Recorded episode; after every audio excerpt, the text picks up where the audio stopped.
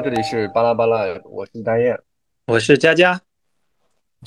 呃，首先啊，让我们用最热烈的掌声来欢迎我们的巴拉巴老朋友幽兰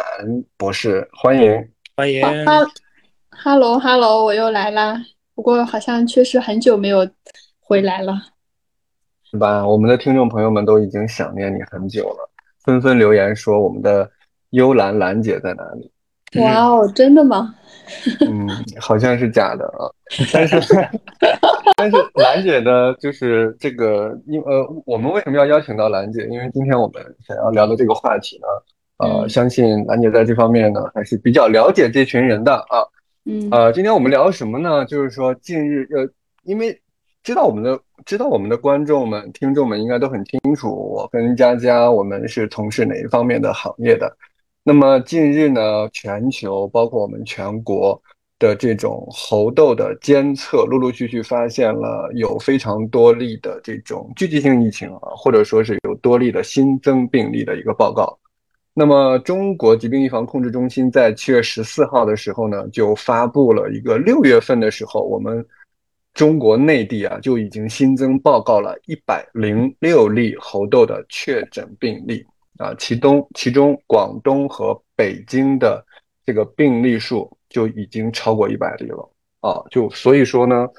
呃，可以看出来，就是目前来说，猴痘的这个疫情来势汹汹，然后不同媒体他们对于猴痘的态度也是不一样的，所以，呃，作为专业的我们呢，觉得有必要开一期这个呃。就是知识分享，然后跟大家来分享分享分享一下我们是如何看待猴痘的。哎，呃，而且我我好像是咱们三个里面，哎，你我不知道你们哪个两个，我这个可能说的有点过于自信了。我好像是咱们咱们三个里面唯一一个面对面流掉过猴痘猴痘病人的哟。哇哦！哎，你什么时候去？就是我上一个值班的时候，应该是六月份。跟华哥，我们以前的某位嘉宾，房产房地产大佬，一起去市三院，然后给一个猴痘病人做了流调。嗯，然后其实其实当时呢，呃呃，原本上是不用，因为我们属于市级的这种防控部门嘛，其实原本是不需要市级的部门对每一个病例都要下到现场去去问的。但是当时因为这个人他同时患有 HIV。所以他在血液科，呃，就是他他有身上有一系列的并发症，他在血液科还做了好长时间的治疗，然后之后才发现，就等他住院很久之后才发现，哦，这个人的猴痘检测是阳性，哎，就是去看一下有没有就是院内。感染的可能性，所以就顺带着给这个人做了一下。所以他当时是一开始不是因为猴痘去住院的，是因为没错，没错。问题来了，也就是说他是没有症状的。没错，他的呃猴痘，这个人的猴痘的症状入院的时候是没有的，但是后来去到隔离病房的时候就出现了结痂这些。哦，嗯，而且之前的那些症状，因为。他患的什么 HIV 啊，还有什么什么，要比这个重的多。对，叫什么淋巴瘤，他好像还有一个淋巴瘤，其实也是有类似猴痘的症状的，比如说淋巴结肿大，比如说发热、乏力这些，它都有。它被掩盖了。对，就是你没有办法做鉴别那时候，因为那一种疾病，比比如说淋淋巴瘤或者 HIV，对他来说更致命，更对临床上来说，呃，更危急。嗯，那你们去这次流调的目的是啥呢？为什么就是说，就是因为他同时患有其他疾病，所以说要给他做一个流调吗？没有，就是刚才我说他在血液科已经住了好久，然后那些医生啊、病人啊都不知道，因为对跟他同病房还有其他的病人，可能形成的潜在传播有这种风险，是吧？想看一下有没有院内感染的可能。嗯嗯嗯。那我们首先先简单给大家来介绍一下这个猴痘病毒，然后让大家先大概了解一下。嗯，首先啊，就是这个病毒，它就是一个双链的 DNA 病毒啊，它跟那个 RNA 病毒不一样啊。RNA 病毒它可能是这个结构是是有缺陷的，或者是它不容易稳定，呃，就是不稳定的。那像这种猴痘病毒呢，它是 DNA 双链的，呃，然后呢又属于痘科。呃豆呃豆呃豆病毒科正豆病毒属啊，这个是它的病就是病毒界的这门纲目科属种的一个分类。然后呢，呃，其实是在一九五八年的时候，首次是在猴子里面发现的，所以说它多多少少是跟猴子脱不了干系的。我个人感觉，在当时可能也受限于鉴定技术吧。就在一九五八年，如果说是一九五八年再往前推，有更好的一些鉴定技术的话，可能在之前也会发现这种病毒的一个存在，因为就像刚才。这家说的，他竟然就是不管是被掩盖还是怎么说，就是是有这种无症状感染的情况的。包括你看新冠病毒感染，它也有一部分比例的人是有无症状的。那即便如果是无症状病人在我们人群当中出现了，然后进行了一个呃这个传播，那就是很恐怖了。那这种病毒呢，它的潜伏期它比新冠要长很多啊。它的潜伏期呃长达五至二十一天啊，大多数呢是六至十三天。那这个潜伏期就呃非常影响我们对于疾病的这种隔离啊，对吧？然后他患了病毒之后呢，就会呃这种就是携带病毒去接触其他人啊，所以说潜伏期越长，其实我们防控的难度会更大一些啊。包括你看艾滋病的时候，它会有一些窗口期。那像就是是一样的一个道理啊。那潜伏期长啊，所以导致这种病毒很容易发生传播。另外呢，就是说这种病毒，嗯，之所以不像新冠病毒那么的凶猛，就是因为它的传播途径上可能呃会呃稍微没有飞沫传播那么的快啊，它还是通过黏膜接触、破损黏膜接触，呃引起这些。病毒的一个传播啊，所以现在呃公布的这些媒体资料当中，我们所看到的大多数都是一些特殊的高危的性行为所导致了这种病毒的一个传播啊，就是传播方式上。然后再往下呢，就是常见的这种临床症状上，它的这个临床症状也是非常呃典型的啊，就是说在发病早期出现一些寒战、发热、体温。体温在三十八度以上，有头痛、嗜睡、乏力、肌肉痛，呃，背部疼痛等这些常见的一个症状，淋巴结肿大啊，而且呢，就是呃，我看一些临床医生也反映了，就是说他的这个出疹啊是同时的，就比如说他的皮疹啊、痘痘啊、结痂呀，它是。同时的，如果你出现痘，呃，就是那个水水痘啊，那个痘出现了之后，就是所有的痘都是出现腿痘，所有的痘都处在皮疹状态，所有的痘都处在结痂状态，它跟其他的那种，呃，是不一样的。像其他的那种，呃，比如皮疹那种水痘，它可能是既有结痂的，又有皮疹的，又有水痘的，呃，就是多种状态都会存在，但是它这个不一样，是同时存在啊。当然，这种疾病呢。呃，除了这些临床症状，还有一个非常典型的特点，就是它有一定的自限性。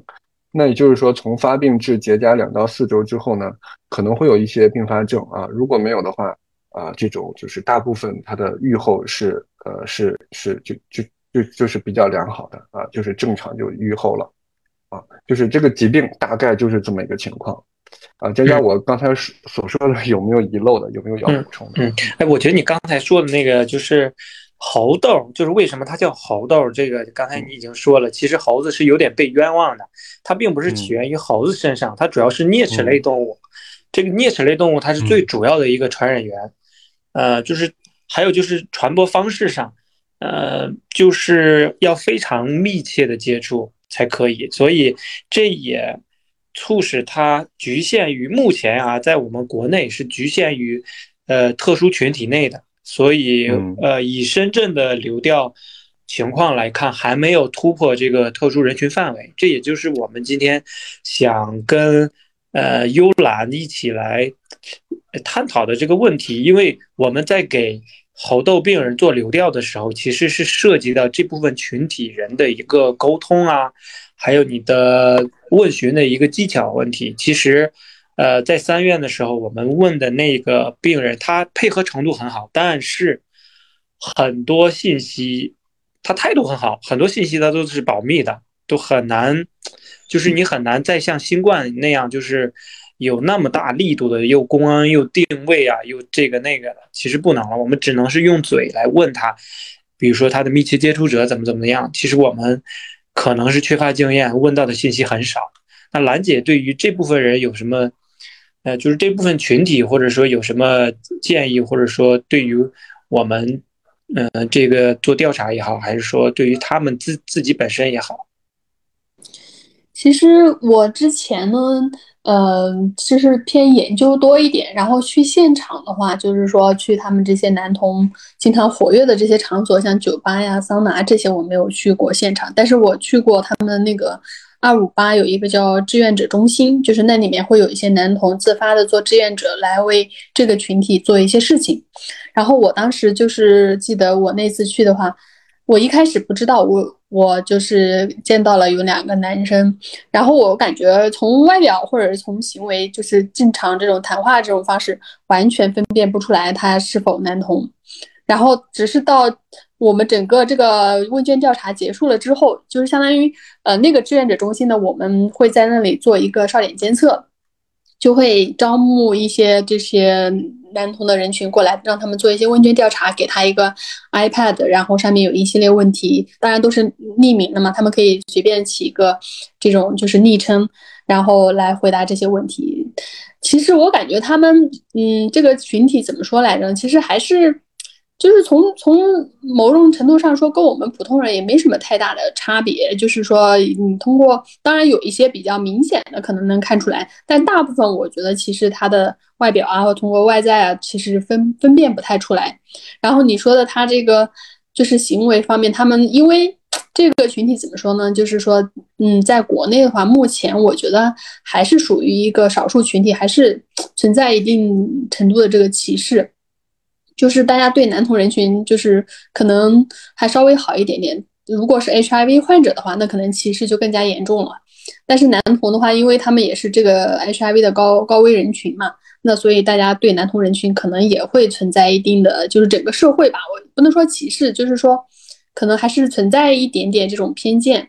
所以他们就会自我保护意识非常强，就是一般情况下他是不会就就就会说跟你去说，呃，他们这些亲密的接触者啊或者怎样，因为觉得他们可能对于他们来说，这种也是一种嗯叫什么来着，就是对别人的这种保护嘛。如果他把他的密切接触者给给说出来的话，其实也是泄露了别人的隐私，对不对？因为你一旦说出来的，那就是代表。相当于就是说，他至少他在他周边的人里面就相当于是出柜了，大家就知道了。这个其实还是影响挺大的，我觉得。所以他们肯定会会很在意，就是说这个个人隐私的这个保护。除非是说非常呃严重了，就是说你涉及到这个疾病，或者说对他这个结果这个影响特别大的时候，他可能才会去说。但是在普通的情况下，假如说你们就是，比如比如说我们这种疾控中心只是去做个调查或者干嘛的，他肯定是不愿意说的，就是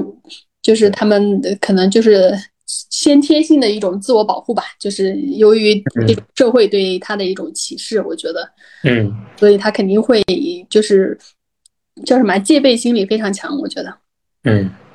对，我觉得其实也是，其实他们对于大众，对于外在，就是非这个群体内的大众，是有一定不信任感的。是，他是觉得不够安全嘛？就包括我之前也去听，呃，他们的那个有一个讲座嘛，就是报告，也是说说的一起流调，也是讲的是深圳的一例猴痘病例的一个报告。他就是说那个人他就，呃，他哭着跟流调员说，让他不要去公开他的这个。秘密就是他不想让他的家人还有公司的同事都知道，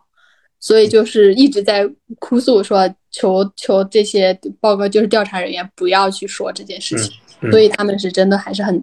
很很在意这件事情的。嗯，还有这里我就得说一下，其实目前的对于猴痘的所有的流调都是隐去信息、个人信息的，全部都是隐去的。其实当时。对，这里就是呃，就是我们也要一一定要澄清了，就是我们领导，包括我们现在在做任何业务，就是听众朋友们一定要清楚，就是我们是绝对保密。你看，就比如说刚才佳佳说的，他去做的那个调查，我们都不知道，即便我们是同一个部门，我就是就是我们就对于这种信息的保护，是绝对绝对是呃不允许，就是你你除非第一就是一对一的接触这个人，或者是接触这个病例，那其他的人通通通通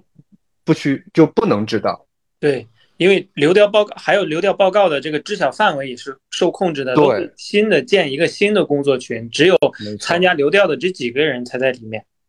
对。就是领导，然后干活的，然后以及医生，就这几个人，其他人通通不清楚。对，因为它不是新冠那种呃防控的，具有比如呃稍微有一些政治因素或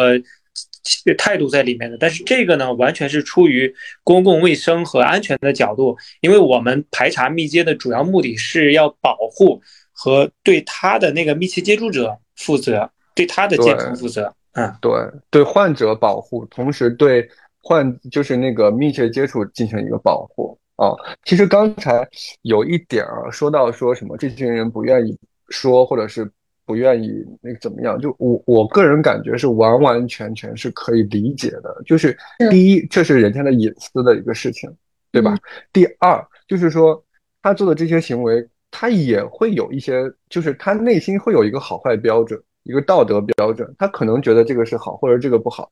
但是他就是这是他个人的事情。如果说是如果说是出于防控，就是你不得已不说的时候，他可能才会说。但是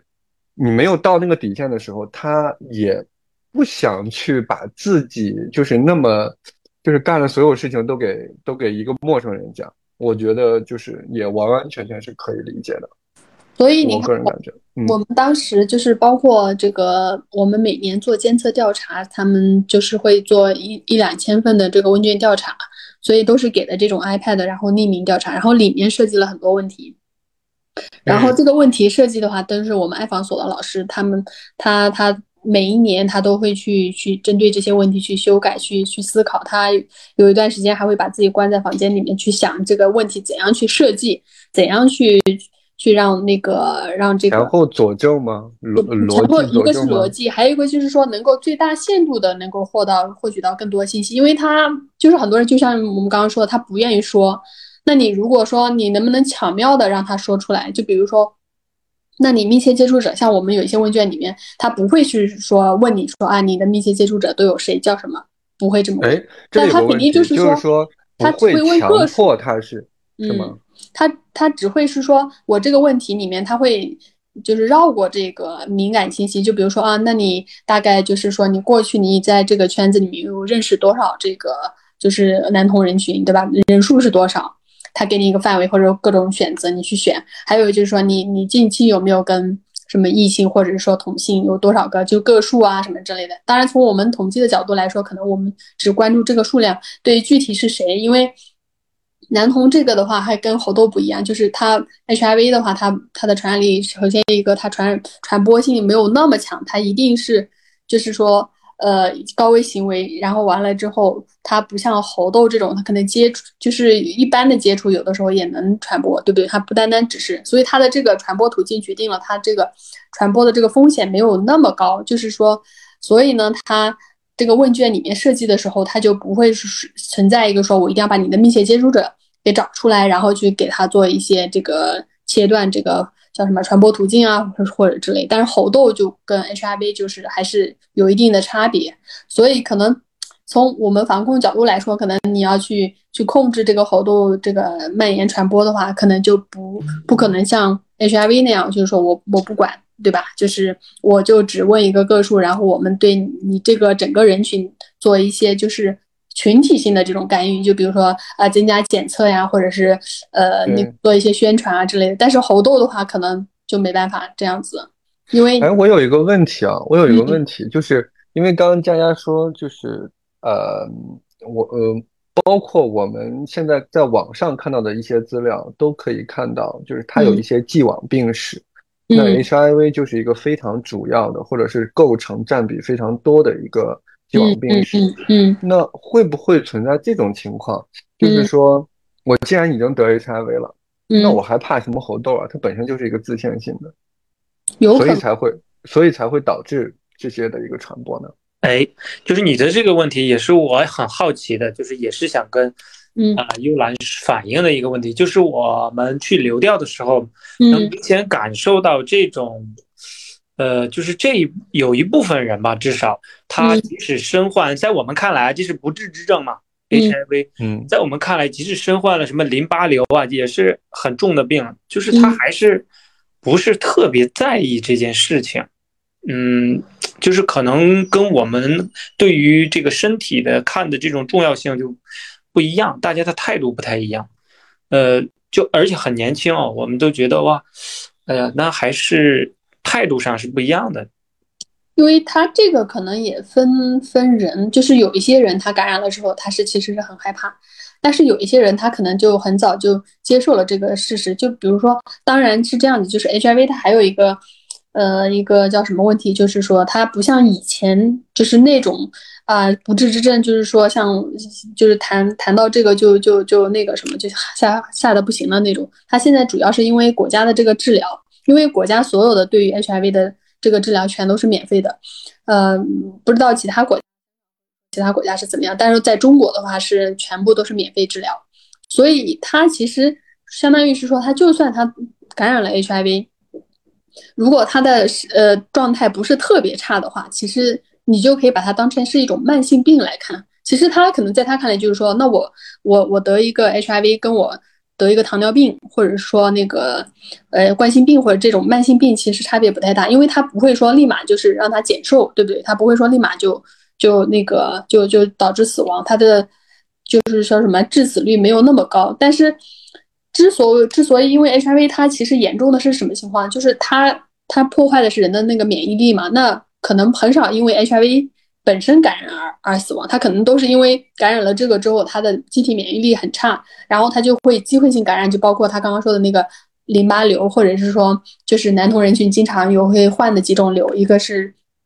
叫什么卡波期什么肉瘤，反正还有一个还有还有几种就是常见的这种都是并发症导致对共患病，就是相当于呃他们会比较容易得这这些病，所以他们。呃，可能严重的情况下，就比如说他在 HIV 感染的基础上，他又感染了其他的这种呃叫什么来着，就是病毒，或者是说患了其他的这个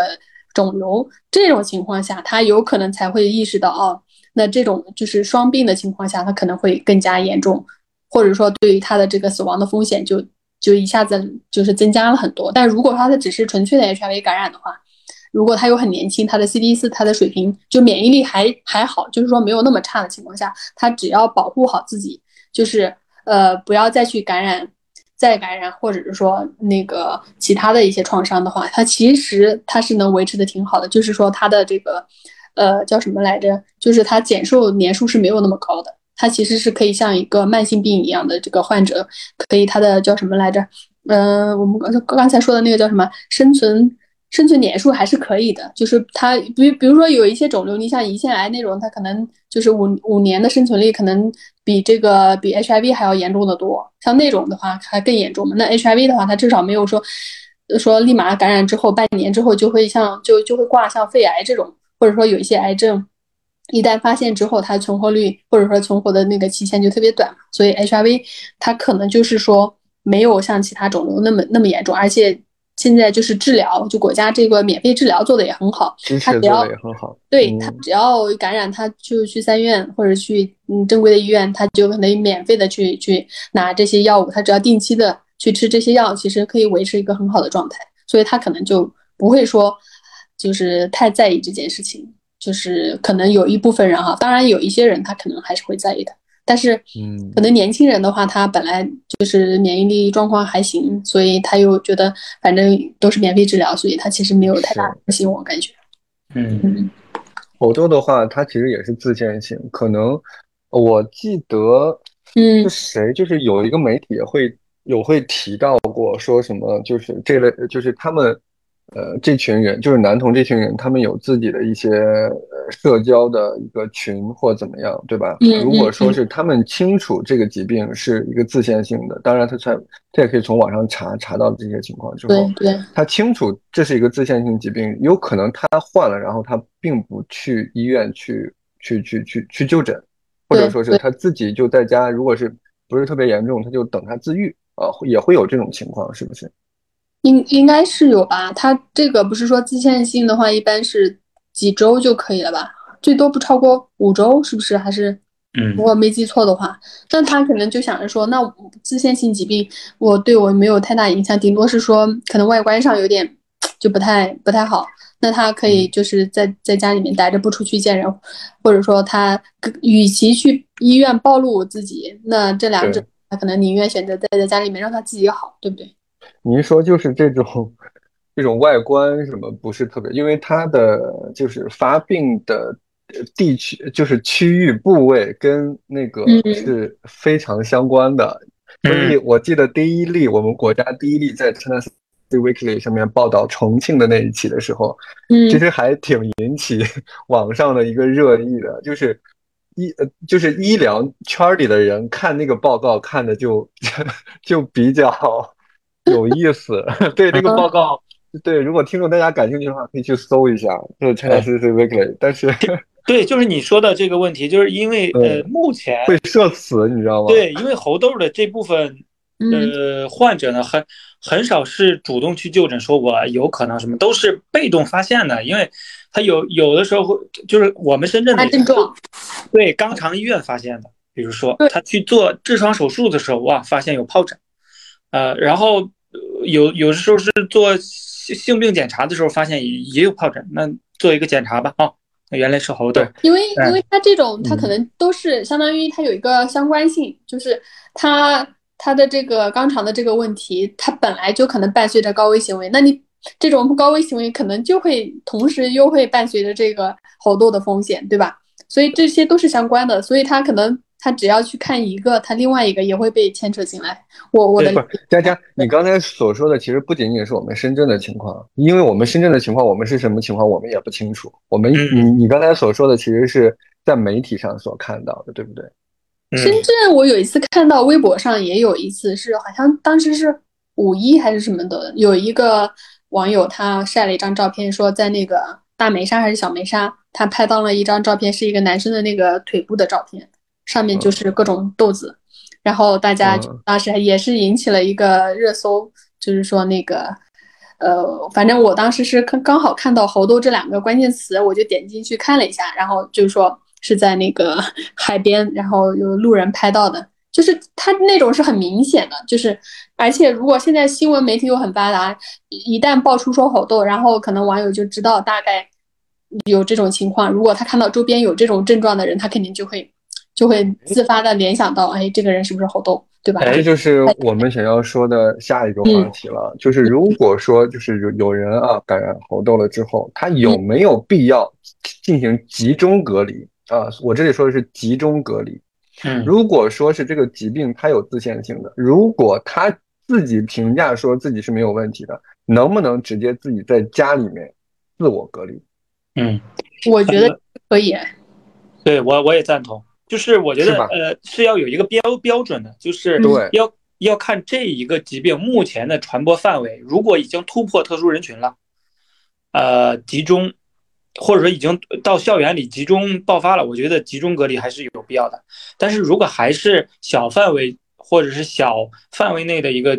哪怕聚集，也是可以自我隔离自限的。我我是这样认为，嗯，没错。所以说，就因因为刚才呃，幽兰她提到了，就是说有如果是有些人，就是你你你非常明显的临床症状，然后呢，你又到人群当中，说实话，这个是个人感觉这是不应该的，就是没错，对，这是健康，是你要对自己负责，同时也要对自己周围的人负责。也就是如果发现自己有这个症状的时候，我们在这里也是呼吁，就是要进行，你可以不去就医，但是如果你觉得自己可以扛住，你自己在家扛也是没有问题的。嗯，但如果发现情况不对，立即就医啊，或者说是，嗯，他们不是说那个之前就是深圳的有一个病例，他就是他自己在家隔离，然后后来就是他的家人，呃，另外三四口人吧，基本上都没有受影响，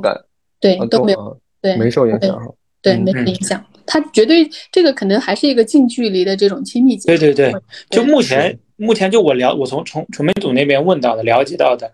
呃，目前已知的啊这种感染方式，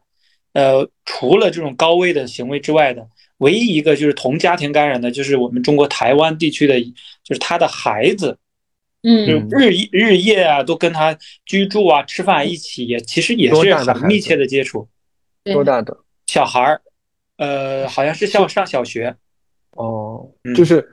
不是那种会喂饭的那种，就是那种小的，嗯，不是，就是也有自己生活呃自理能力的，自理能力的那种小孩儿。我觉得是，如果是说在同，就是假如说是同住同睡这种情况下，可能风险就会大一点，因为他毕竟会有个皮肤接触嘛。对，尤其是同一张床。对，如果说家人的话，每个人睡各自的房间，就是日常这种活动，应该是不会有什么风险，因为也不会说通过呼吸道啊或者飞沫啊这些，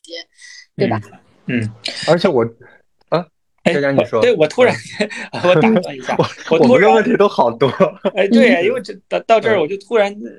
就是有一个问题，就想问，假如你在游泳的时候发现泳池里有一个人满身疱疹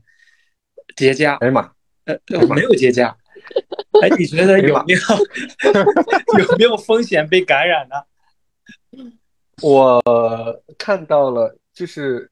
呃，它是黏膜接触的。首先啊，首先要清楚它的传播方式是黏膜接触，就是自己身上有没有明明显的那种黏膜破损啊？就比如说刮伤、那个那个弄伤，这个是这个肯定要先自自查的。然后第二呢，如果说是没有的话，我个人感觉就是可以进行那种皮肤消毒的，其实也可以简简单的皮肤消一下毒。或者说是重新赶紧去淋浴一下，然后把身体然后再洗干洗一下干净，这个应该是可以做到的吧？对吧？对，如果他皮肤没有破损，然后呢，还有一个就是如果时间比较短的话，那也还行。还有，但是如果说你长时间哈，就比如说今天就是一周每天都在同一个游泳池游泳，那那就不好说了。其实这个我还真真不知道，就是说，但是如果只是偶尔一次的话。然后没有这种破损的地方的话，我觉得应该还好，因为毕竟泳池那么大嘛，对吧？然后，嗯，如果不是特别谈毒性是吧？对对对，其实应该风险是比较小的。对，而且而且就是泳池里面是有氯嘛？对对对对，还有有效率。对，是，嗯，它是可能需要一定的就是量和时间，我觉得同这两个标准，我觉得。嗯，那恰巧赶上当天你把嘴唇咬破了，然后 还是蛙泳在里面游，喝了一肚子水，这个概率太小了。是，就是这个还是有毒，就是还是有那个看浓度的这个因素得考虑进去啊。再加上你刚才所说的，你你说到这个，我想起来之前我在爱房实习的时候，当时接到过一个热线电话，我当时在那个红丝带中心待过一段，当时接到一个电话，就是一个男同人群。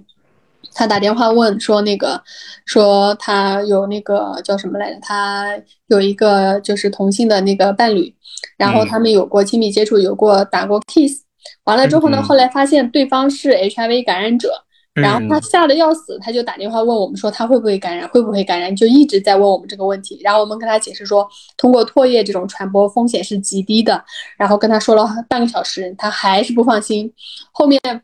我做检测呗。”对啊，当时半个小时之内我还问过他，我说你有没有，比如说口腔溃疡啊，或者牙龈出血啊这种。如果你们双方都没有这种情况下的话，单纯的呃就是这种 kiss，然后通过唾液传播，这个风险是极低极低的嘛。嗯，所以当时你刚刚说这个，我就想到想起来这个，其实通过唾液传播的这个风险还是很低很低的。嗯嗯。我刚才我刚才想提的一个问题就是说，因为我也突然想到了嘛，就是大家聊着聊着就突然想，就是为什么就是猴痘先在男童的这这群人，就是这个群体里面出现？因为他如果是不洁的高危性行为来进行传播，就像艾滋病一样，那正常的就是大部分人群，就是你你只要是不洁性行为，你都会出现这种情况。那为什么我们现在国家报道出来的，呃，就是？大部分真的都是在这类人群当中的。我觉得，嗯，我个人不成熟的观点是这样，因为目之前不是一开始是在欧洲开始传播的嘛？其实它最早是起源于呃非洲西非，什么还有刚果什么盆地，不是分两个支，然后那个传到哪里？传到欧洲，在欧洲内部开始传开的时候，就是在男童范围内了。然后我个人认为，是因为这一部分群体呢，HIV 的患病率就比较高，他的免疫力水平就低于常人。假如说都是发生了性行为，一个人和正常人和男童，他是一个双性者，就可能再传给男童，就就跟他发发生关系的概率更大，对那个发病的概率就大。但是这边的就有可能就没有事儿，就就是可能是这种。我我觉得我同意佳佳观点，因为他最早如果说是从男同人，就是从 HIV 感染者里面出现的，就决定了他应该大概率就只会在这个群体里面传播。因为为什么呢？因为这个首先他他就是一个假定，他只会跟他只会跟男性发生高危性行为，对他只只会跟男性发生那这个亲密接触。他既然是一个 HIV 感染者，他是男同，对不对？那他只会去跟呃这个同性。去去这个亲密接触，那他这这个同伴呢，又会找下一个这个也是同性。你具体说，那当然有人说他可能是双性，也会去找异性，但是这种情况下也是比较少的，对吧？基本上，我觉得双性恋是一个伪命题。他们说，基本上所有的双性恋都是同性恋的，叫什么来着？前前体还是怎么着来着？就是呃 前一个阶段。只是你还没觉醒而已。对，就是他可能没有认清自己。对，可能他还没有去真正的发掘自己的性取向。我觉得，就是可能他一般这个叫什么来着？就是双性之后，基本上都会就是最终的结果都是变成同性。所以，对我们刚才所说的就是可能就是虽然是有笑声啊，但是我们并没有任何的歧视啊。对于任就是各种取向，我们是没有任何歧视，因为大家都已经这个时代了。对对，没没有必要。对对，我我们只要坚持的就是说，你嗯，你的取向是没有问题，但是就是，呃，你要尊重他人，还有一个就是不要给他人造成伤害，不要去恶意传播这种就行了，对吧？你就是用用他们之前说的那个，很多时候大家不是觉得，呃，日本人有点有一点奇奇怪怪或者是变态嘛？但是他们说他们基本上变态都只会对自己，他不会对其他人造成影响啊。这种情况下是可以的。行吧，那我们这一期呢，就比较完整的来了解了一下猴痘的一个目前我们国内的一个情况啊，以及它的一个临床特点、它的传播特点。我们希望这个疾病呢，就是能够呃马上出现更好的一个疫苗，更加精准的疫苗，来能够保护我们人类。我们也希望就是如果自己。不幸感染了这这类疾病，第一要呃合理判断，同时呢保护好自己的同时呢，也要保护好自己的呃自己的自己的呃朋友啊，自己的朋朋友们啊。对。对对，嗯，就是也希望大大家不要恐慌，看到以后正确的看待这个疾病，也正确的看待我们这个群体。是的，嗯，包括这个男同人群也是一样的，就是因为很多时候他这个性取向也不是他自己能决定的，有的时候也是这种基因决定的，所以就嗯，本来这个生物就是多样性的嘛，所以我们就去有的时候只能就是说要尊重这种多样性，不能说那个它不是这种的不符合主流就存在对他们存在一定歧视啊或者怎样，我就是觉得这都是属于大自然的一种多样性吧，我觉得。嗯，是的，是的，好的，那我们再次感谢幽兰参与到我们本次节目的讨论当中。如果大家有任何的关于疾病健康相关的、公共卫生相关的问题，都可以私信我们，跟我们来进行互动。我们非常喜欢，我们也非常期待听到大家的声音。好了，这期节目我们就到这里吧，拜拜，拜拜，拜拜。